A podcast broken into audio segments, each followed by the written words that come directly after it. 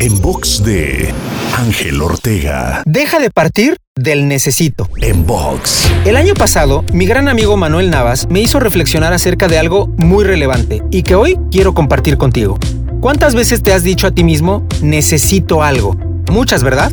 Hoy me gustaría que te hagas consciente de que partir del necesito es partir de la carencia, de la falta de, y eso te hace vibrar en esa frecuencia. Pero ¿qué pasaría si decidieras transformar ese necesito por puedo y me comprometo?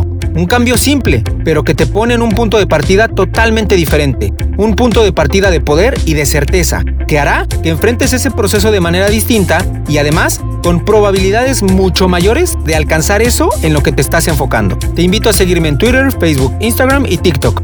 Me encuentras como arroba Ángel Te Inspira. En box de Ángel Ortega.